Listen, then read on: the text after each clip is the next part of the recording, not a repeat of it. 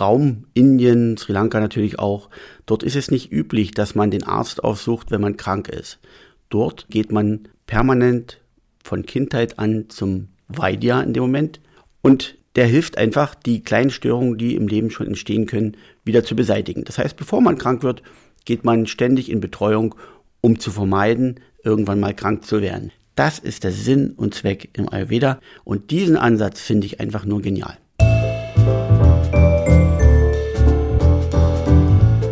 Wellness Podcast. Be well and enjoy. Hallo und herzlich willkommen zum Wellness Podcast. Mein Name ist Michael Altewischer und ich bin zu Gast bei Mike Zander im Seeschlösschen im schönen Senftenberg. Das Senftenberg liegt an der Lausitzer Seenplatte und für alle, die in der Geografie nicht so firm sind, Mike, wo ist denn bitteschön die Lausitzer Seenplatte? Ja, von Senftenberg aus ist es ungefähr so eine Stunde bis Berlin, eine halbe Stunde bis Dresden. Wenn wir in den Osten fahren, brauchen wir ungefähr eine Stunde bis Görlitz-Bautzen.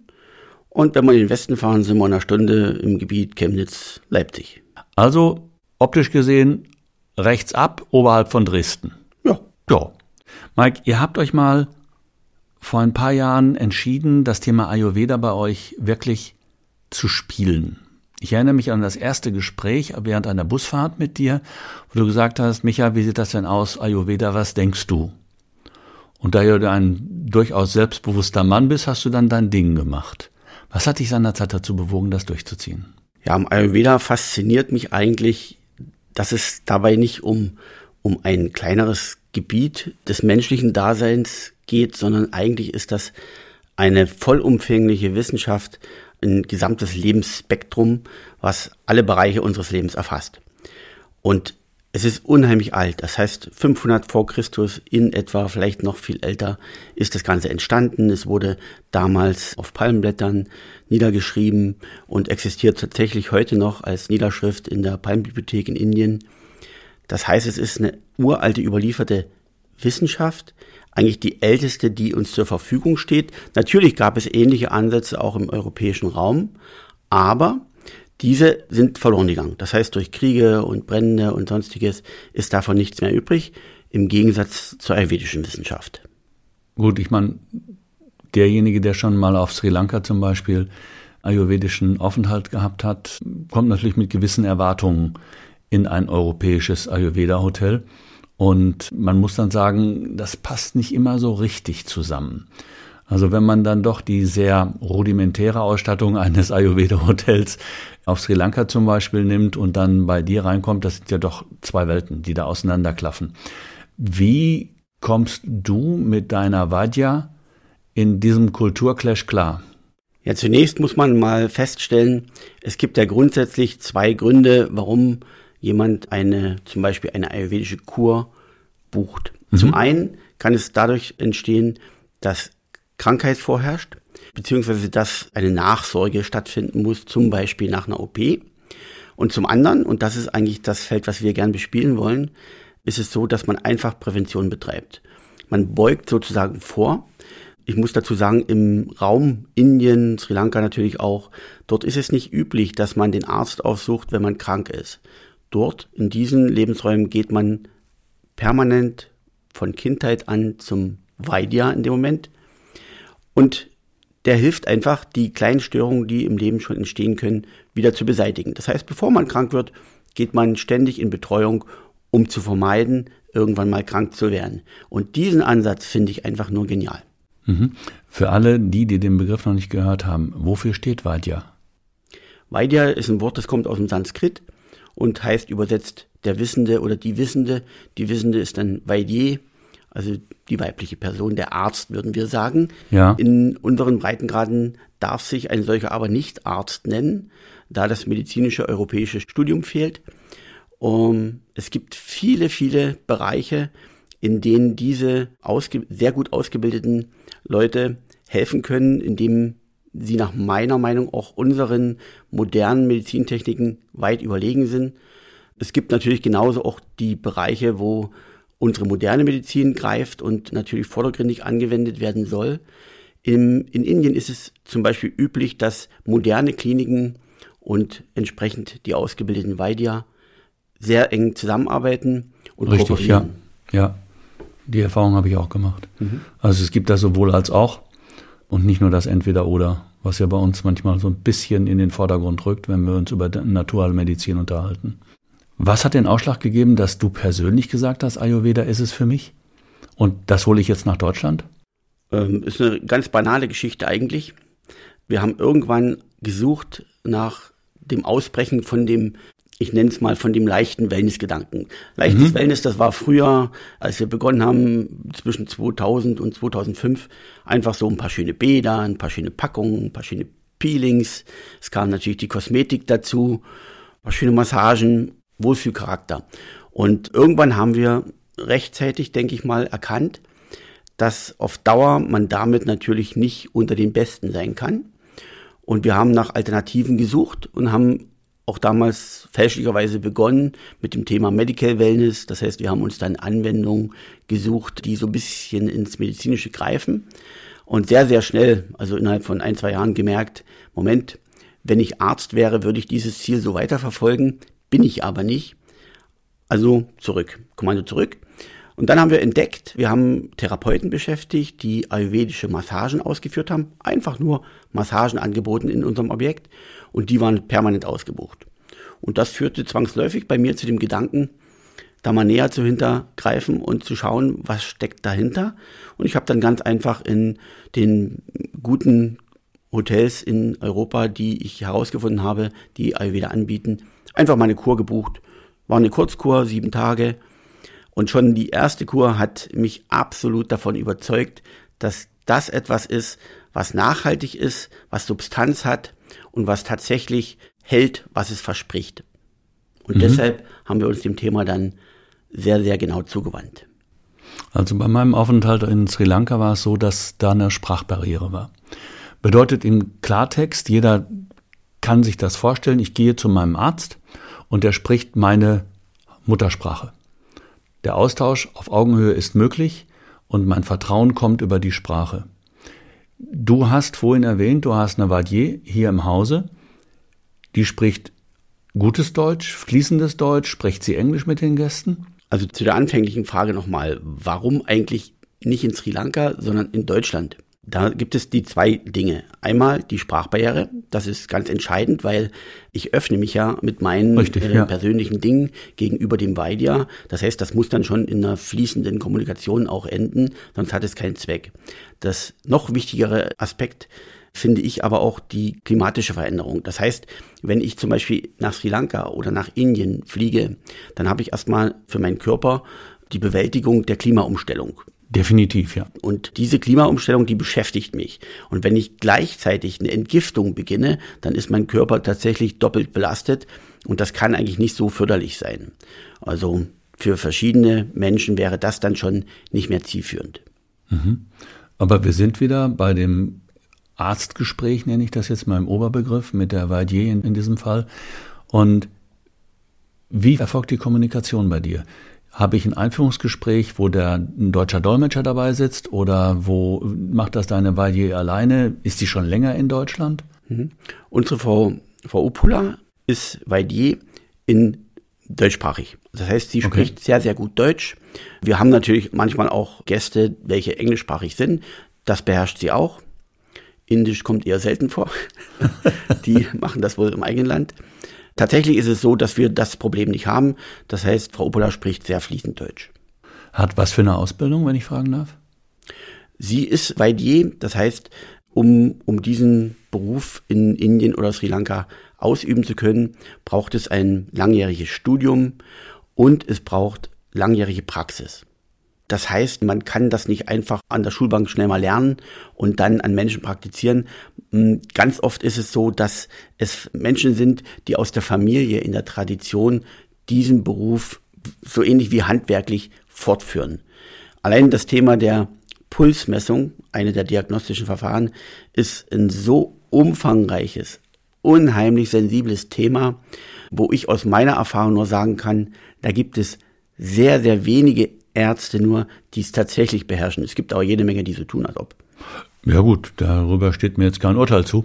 Das heißt aber, Upula ist seit jetzt drei Jahren bei dir? Ja, seit drei Jahren hm, ist Frau Opel am Haus.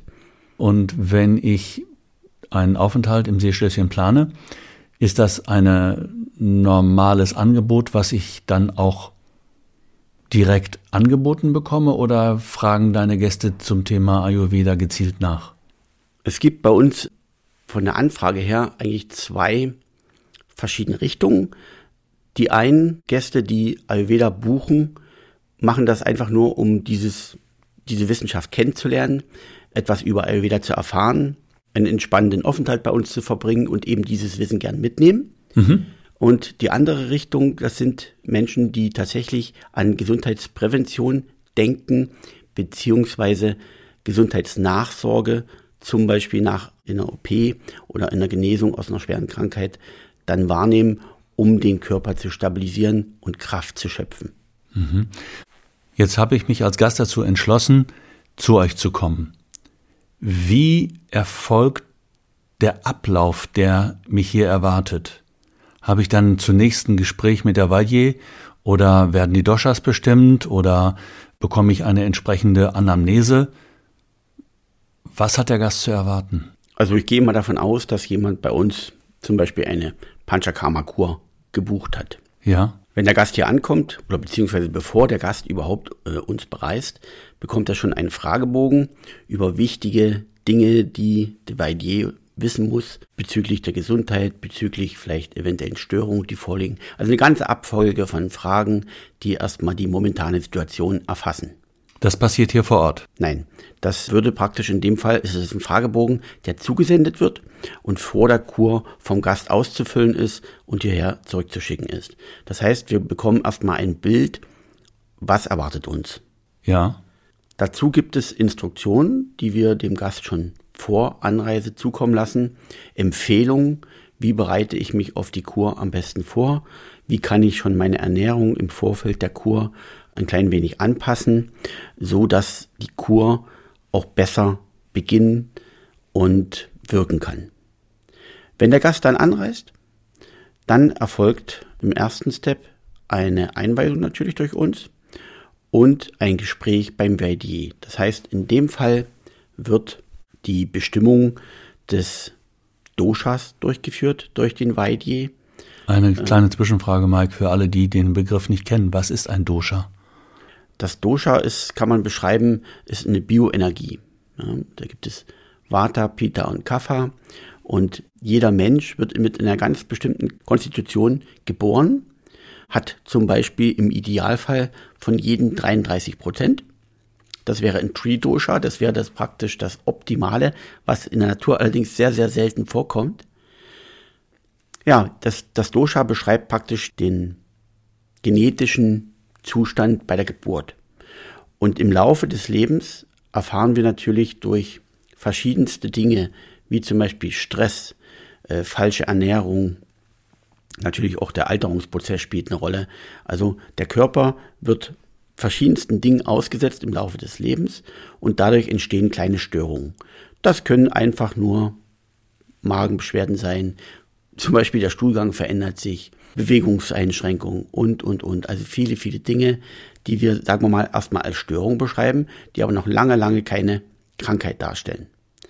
Wenn sich diese Störungen häufen und sich ja im Körper Giftstoffe zum Beispiel auch ansammeln, die nicht mehr ausgeschieden werden und die nicht mehr ausgeleitet werden, dann führt es zu Gewebe, geweblichen Veränderungen. Das heißt, es entsteht eine Krankheit. Und dort gibt es eben im Ayurveda die verschiedensten Stufen. Ich glaube, es gibt Stufe 1 bis 7, also 7 wäre dann der Tod, die erstmal stattfinden. Und Stufe 1, 2 und 3 zum Beispiel, das sind erstmal auch noch leichte Veränderungen und Störungen. Ich, sag, ich nenne mal zum Beispiel einen Manager, der durch den vielen Stress, den er ständig erfährt, oftmals Kopfschmerzen hat. Ja, das sind Vorkranken, Krankheiten, aus denen dann echte Krankheiten erwachsen, wie zum Beispiel Krebs. Und es geht eigentlich im Ayurveda im Grunde genommen darum, diese Störung rechtzeitig, bevor sie sich in Krankheiten wandeln, wieder zurückzuführen. Das ist der Sinn und Zweck im Ayurveda und in diesen Entgiftungskuren. Mhm. Das heißt also, ich bin jetzt gekommen, ich habe mit der Vaitier gesprochen, die hat meine Typbestimmung anhand meiner persönlichen Zusammensetzung der Doshas erarbeitet mit mir und dann erfahre ich eine Absprache über die Dinge, die mich in den nächsten Tagen erwarten, richtig? So ist es. Im Grunde genommen, in diesem Gespräch kann dann wirklich festgelegt werden, welche Anwendungen am sinnvollsten in welcher Abfolge sind. Es kann entschieden werden, wie der Ernährungsplan für die Woche aussieht, für die Entgiftungswoche. Es ist auch so, dass tatsächlich die Ernährung im, im Ayurveda eine große Rolle spielt. Das heißt, die Nahrung wird während der Kur als Medizin betrachtet, weil ich meine Doshas, also die Bioenergien, über die Zuführung von Nahrung stark beeinflussen und harmonisieren und verändern kann. Das heißt, ich bekomme im Vorfeld der Buchung eine gewisse Abfolge in, in Form des Umfanges, zum Beispiel zehn Behandlungen und vier kleine Behandlungen, zehn große und vier kleine, wären ein Beispiel. Aber erst, wenn ich dann da bin und wenn mein Fragebogen ausgewertet wurde und wenn das Erstgespräch, was ja auch mit Zungendiagnostik, Gesichtsdiagnostik, Pulsdiagnostik, Augendiagnostik und natürlich einem allgemeinen Fragegespräch zusammenhängt, erst dann erfahre ich den endgültigen Plan, der sich dann in diesem Umfang oder gegebenenfalls, falls es der Gast wünscht, auch darüber hinaus dann abspielt. Mhm. Wenn ich bei euch auf der Webseite bin, dann sind da auch Kuren zwischen 6 und 20 Übernachtungen.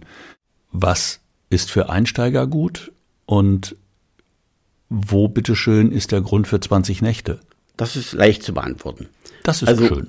Ja, es ist eigentlich so, dass ich kann ja auch zum Beispiel eine vier oder zwei Tage einen ayurvedischen Aufenthalt buchen. Ja. Da bin ich im Kennenlernbereich. Dort ist halt das Ziel, dass ich den Leuten näher bringe, was ist Ayurveda, was geht da ab, was kriege ich da für Essen, wie ist das so, wie fühlt sich das an? Also das ist für, für Neugierige sozusagen. Mhm. Oder für Leute, die sagen, ich will mich eigentlich entspannen, ich will keine Kur, aber ich hätte gerne so mal ein paar kleine Effekte mitgenommen, ein paar schöne Massagen, die eine Ausleitung beinhalten zum Beispiel. Wenn ich in den Bereich Kur gehe, verhält sich die Sache völlig anders. Meine Empfehlung wäre, wenn man eine Kur bucht, sollte die eigentlich einen Mindestumfang von zehn Tagen haben. Das hängt ganz einfach mit der Abfolge der, der Kur zusammen, weil die Kur im Grunde genommen aus drei Teilen besteht. Teil 1 ist erstmal die Entgiftung und Ausleitung. Oder ja, Teil 1 ist hauptsächlich Entgiftung. Der Mittelteil ist eigentlich der kürzeste, das ist die Ausleitung, kann mitunter, wenn die Giftstoffe hartnäckig im Körper sitzen, auch mehrere Tage dauern manchmal aber mit einem Abführungstag auch schon erledigt, je nachdem, wie, in welcher Konstellation man sich befindet. Und der dritte Teil ist eigentlich dann der Aufbau. Das heißt, das, das Wiederaufbauen des Körpers, das Kräftigen. Salopp gesagt, wenn ich in ein gutes Ayurveda-Hotel komme und es sitzt ein Raum voller Menschen beim Mittagessen, dann kann ich euch genau sagen, dieser Gast ist an Tag zwei oder drei Grad unterwegs. Dieser Gast ist in, der, in etwa in der Mitte der Kur und dort sitzen die Gäste, die sind am Ende der Kur. Weil die Ausstrahlung, die der Mensch am Ende der Kur alleine durch den Ausdruck der Augen innehat, die ist schon verblüffend, weil dort ist dann Lebensfreude, Glanz, Kraft zu erkennen, während am Anfang der Kur in der Phase der Ausleitung, Entgiftung der Körper natürlich stark geschwächt ist. Viele Menschen an der Stelle sehr stark mit den äh, Ausleitungen und Entgiftungen zu tun haben, also tatsächlich auch fast schon depressiv runtergezogen sind. Das halt klingt halt, echt motivierend. Ja, man will ja gesund werden. Man will ja die Störung beseitigen. Das geht natürlich nicht mit einem Fingerschnipsen und freudigen Lächeln. Da muss man was tun.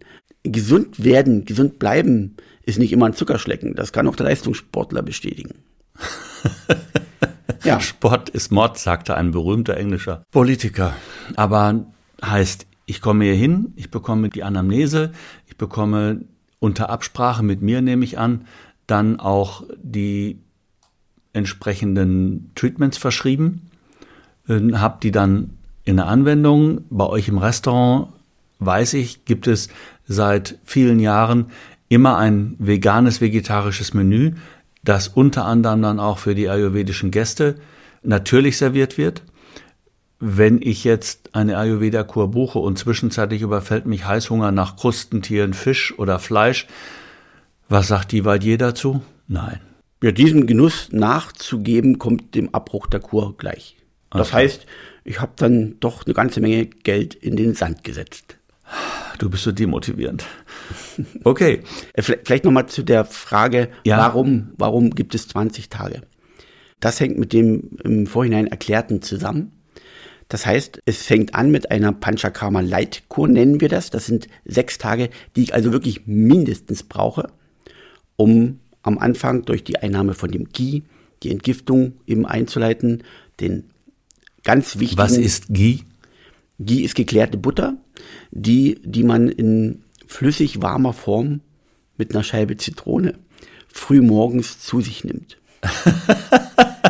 das heißt, ich brauche mindestens sechs Tage, um die drei Phasen überhaupt äh, hinzubekommen. Und natürlich deswegen die Empfehlung von mir, immer zehn Tage, also wenn man schon das Geld in die Hand nimmt, will man ja auch den Effekt und den empfehle ich also mit zehn Tagen. Sieben, acht Tage geht auch. Sechs ist schon wirklich, das ist an der absoluten Grenze, wo man sicherlich etwas erreicht, aber vielleicht nicht, nicht das, was man wirklich erreichen will. Und wenn man lange keine Kur gemacht hat und vielleicht schon sehr lange im Berufsstress ist, also es ist so, dass Störungen, von denen ich erst sprach, sich natürlich im Körper manifestieren. Und umso länger eine Störung vorliegt und sich manifestiert hat, umso länger brauche ich logischerweise natürlich auch, um diese Störung wieder zu beseitigen. Das heißt, es kann dann auch mal sein, dass ich eine sechs Wochen Kur oder eine acht Wochen Kur brauche. Muss man sich natürlich leisten können. Und in dem Fall würde ich das dann raten, in Indien oder Sri Lanka zu machen, weil dort lohnt sich dann auch die Klimaumstellung. Okay. Das heißt, Zeit, die man einplanen, mindestens sechs, gerne auf jeden Fall länger. Und wenn ich jetzt mal darüber nachdenke, ihr seid ja kein reines Ayurveda-Hotel. Ihr seid Wellness-Hotel Seeschlösschen, Hideaway, Spa. Das heißt, alles andere als Hardcore. Priester und ihr geht her und sagt, so, jetzt mach mal Ayurveda. Du hast vorhin etwas sehr Schönes gesagt. Kennenlernen Schnuppertage. Lohnt sich das nach dem, was ich jetzt gerade von dir gehört habe? Oder ist es tatsächlich nur ein Schnuppern und ein Gefühl dafür zu bekommen, wäre das auch etwas für einen längeren Zeitraum für mich? Also die Kennenlernprogramme nenne ich es mal, wie zum Beispiel die Schnuppertage. Das hat nichts zu tun mit Gesundheitsprävention oder Vorsorge oder Nachsorge. Das sind ganz einfach Wellnessaufenthalte, die damit verbunden sind, Ayurveda kennenzulernen. Da geht es einfach um Wohlfühlen und Spaß haben. Und nebenbei lernt man das eben mal kennen, den Vaidya und die Herangehensweise. Man, man sieht auch mal, was, was gibt es für Essen. Dafür ist es gedacht. Ansonsten die Frage, wie verbindet das Seeschlösschen Ayurveda und Wellness? Kann ich vielleicht so beantworten. Das Seeschlösschen hat ein ganz besonderes Merkmal. Und dieses Merkmal definiert sich über die Zimmeranzahl zur Hotelgröße. Wir haben 50 Zimmer, aber wir haben allein nur 5000 Quadratmeter Wellnessbereich. Dazu kommt der große Garten, die großen Aufenthaltsbereiche mit Kaminzimmer, Bibliothek, gute Stube, Salon. Es gibt im Seeschlösschen unheimlich viel Betätigungsfeld. Es gibt insgesamt drei Restaurants ich wiederhole, bei 50 Zimmern. Und das schafft eben die Möglichkeit zu entspannen, auch wenn es voll ist. Und es schafft auch die Möglichkeit, ayurvedische Gäste zu beherbergen und eine Kur durchzuführen, weil wir können sie separieren. Wir können das Kuressen separiert servieren. Wir haben eben auch durch die verschiedenen Küchen die Möglichkeit, in den verschiedenen Bereichen völlig anders zu kochen. Wir beschäftigen natürlich auch Spezialisten, Köche, die zum Beispiel aus Sri Lanka kommen und die dieses Kuressen und eben dieses indische und sri lankanische Essen, die diese Kochkunst beherrschen. Und das, das Seeschlösschen hat durch diese, diese Großzügigkeit, diese Großräumigkeit eben die Möglichkeit, Wellness und Ayurveda miteinander zu verbinden. Ganz oft sagen meine Gäste zu mir, Herr Zander, ich glaube gar nicht, dass das Hotel voll ist. Also wir bewegen uns hier schon den ganzen Tag und haben das gar nicht bemerkt, dass voll ist. Also maximal beim Frühstück oder Abendessen trifft man sich dann doch in größerer Anzahl. Ansonsten sind die Gäste immer der Meinung, es ist nur etwas gefüllt und gar nicht voll. Wir wissen es natürlich besser. Mhm. Wenn wir jetzt über das, was du gerade angesprochen hast, nachdenken, diese Ayurveda-Kennenlernangebote. Jeder, der sich so ein bisschen mit dem Thema Ayurveda beschäftigt, findet in den entsprechenden Magazinen, Lifestyle-Magazinen, Frauenmagazinen, wie auch immer, GQ nicht zu vergessen, den berühmt-berüchtigten Stirnölguss. Was hat es damit auf sich? Also der Stirnölguss ist gar nicht so ganz ohne. Bei uns zum Beispiel ist es so, dass man den nicht einfach buchen kann. Also ich kann jetzt nicht als Gast daherkommen und sagen, ich hätte gern um 14 Uhr einen Stirnölguss. Dem voraus geht generell eine Bewertung durch den Weidja. Das heißt, der Weidja schaut sich den Gast an, befragt und stellt fest, ob das wirklich Sinn macht, einen Stirnölguss durchzuführen. Der Stirnölguss ist eine meditative Anwendung, die tatsächlich im Körper Dinge auslösen kann, also nicht muss, welche dem Gast oder Patienten sehr helfen können, welche aber im Falle des Vorliegens von bestimmten Störungen natürlich auch nachteilig wirken kann. Und deshalb, wenn man das professionell machen möchte, sollte immer ein Weidjahr vorausgehen und entscheiden, ist es sinnvoll, den Stirnölguss anzuwenden oder nicht. Mhm. Das bedeutet im Umkehrschluss, es hilft nicht immer alles und es ist auch nicht immer alles richtig für jeden. Wer sollte nach deiner Einsicht her kein Ayurveda machen? Gibt es einen solchen Fall? Oder gibt es Kontraindikationen? Also es gibt, es gibt keine Kontraindikationen, die, die ausschließen, Ayurveda zu machen, weil Ayurveda ist vom Spektrum her so vielfältig, dass eigentlich für jeden Fall Anwendungen dabei sind, die nützen und helfen. Aber eine Einschränkung möchte ich doch machen. Wenn ein Mensch sehr krank ist, also ich gehe zum Beispiel mal auf das Gebiet hm, der Depression. Wenn jemand stark depressiv ist, dann gehört er nicht in ein Hotel, welches Ayurveda macht, sondern in eine Klinik, die ihm hilft und die mit Sicherheit auch verhindern kann, dass, dass Suizidgefahr besteht oder ähnliches. Wir hatten solche Fälle. Wir haben also früher einen stark medizinischen Sektor beschritten im Ayurveda und es kam doch sehr oft dann aufgrund dessen, dass wir auch eben eine Koryphäe im Haus hatten, kamen Gäste, Patienten, welche wirklich das Ayurveda als letzten Strohhalm gesehen hatten oder haben und sehr, sehr schwer krank war, waren. Und äh, diese Gäste, die haben wir dann, so wie sich das gehört, professionell auch wieder nach Hause geschickt, beziehungsweise in die Klinik geschickt. Mhm. Finde ich einen sehr vernünftigen Ansatz. Erkenne ich das eventuell auch selber oder braucht es dann tatsächlich wieder etwas ketzerisch die Anfahrt hierhin, um mir von der Valier sagen zu lassen, das, was Sie hier vorhaben, ist jetzt nicht mehr gut für Sie? Ja, das Problem ist ja gerade bei diesen Depressionserkrankungen, ist es ja ganz oft so, dass die Bewertung durch den Patienten selbst nicht mehr ordnungsgemäß stattfindet. Okay. Wenn wir jetzt zum Ende des Gesprächs kommen, gibt es Tipps, ayurvedische Tipps, die man auch zu Hause umsetzen kann? Ja, es gibt schon ein paar Kleinigkeiten, die man mitnehmen kann. Ich sag mal, man kann die Ernährung umstellen, man kann sich vegan ernähren, man kann Basenfasten durchführen, man kann einfach vegetarisch sich ernähren, also weniger Fleisch essen. Also einfach die Ernährung so ein bisschen umstellen, ist eine, ein sehr probates Mittel. Man kann natürlich Yoga-Übungen machen. Man kann, das ist auch ganz wichtig, Atemübungen zu Hause machen. Atemübungen können unheimlich helfen, Gesundheit zu stabilisieren, Ruhe ins Leben reinzubringen, den Puls runterzufahren und vieles mehr.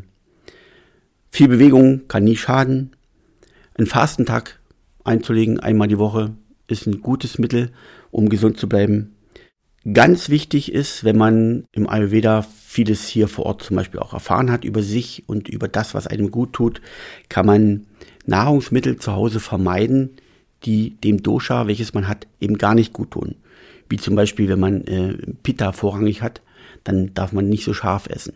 Oder wenn man natürlich sehr kafferlastig ist, also sehr dick, dann schadet natürlich auch fettiges Essen. Sagt schon der gesunde Menschenverstand. Aber das sind so Dinge, die man hier äh, explizit noch an sich herangetragen bekommt. Das sind so alles kleine Sachen, die man natürlich machen kann. Mhm. Wie häufig machst du im Jahr ayurvedische Anwendungen? Also ich bin ja in der, in der glücklichen Lage, natürlich hier im Hotel äh, permanent vor zu sein und natürlich hier auch zu wohnen. Und ähm, ich und auch meine Frau, wir machen regelmäßig mit unserem Weidi zusammen kleine Kuren, manchmal abseits des Arbeitsalltages, dann geht das dann schon wirklich auch ins Eingemachte, aber manchmal auch einfach nur begleitend im Arbeitsalltag bitte jetzt weghören, die Zuhörer. Das soll man nicht so einfach machen. Da muss man schon ein bisschen drinstecken in der ganzen Sphäre. Aber wenn man es regelmäßig tut, dann kann man auch während des Arbeitsalltages verschiedene Dinge angehen, die Wie einem dann helfen. Wie zum Beispiel Oder, auf Essen achten. Ja, sicherlich. Aber ich rede ja jetzt davon, dass wir es halt auch im Haus machen. Die Frage war ja, nehmen wir unser Angebot auch selber wahr? Ja, machen wir sowohl im Alltag als auch außerhalb des Alltags. Wunderbar.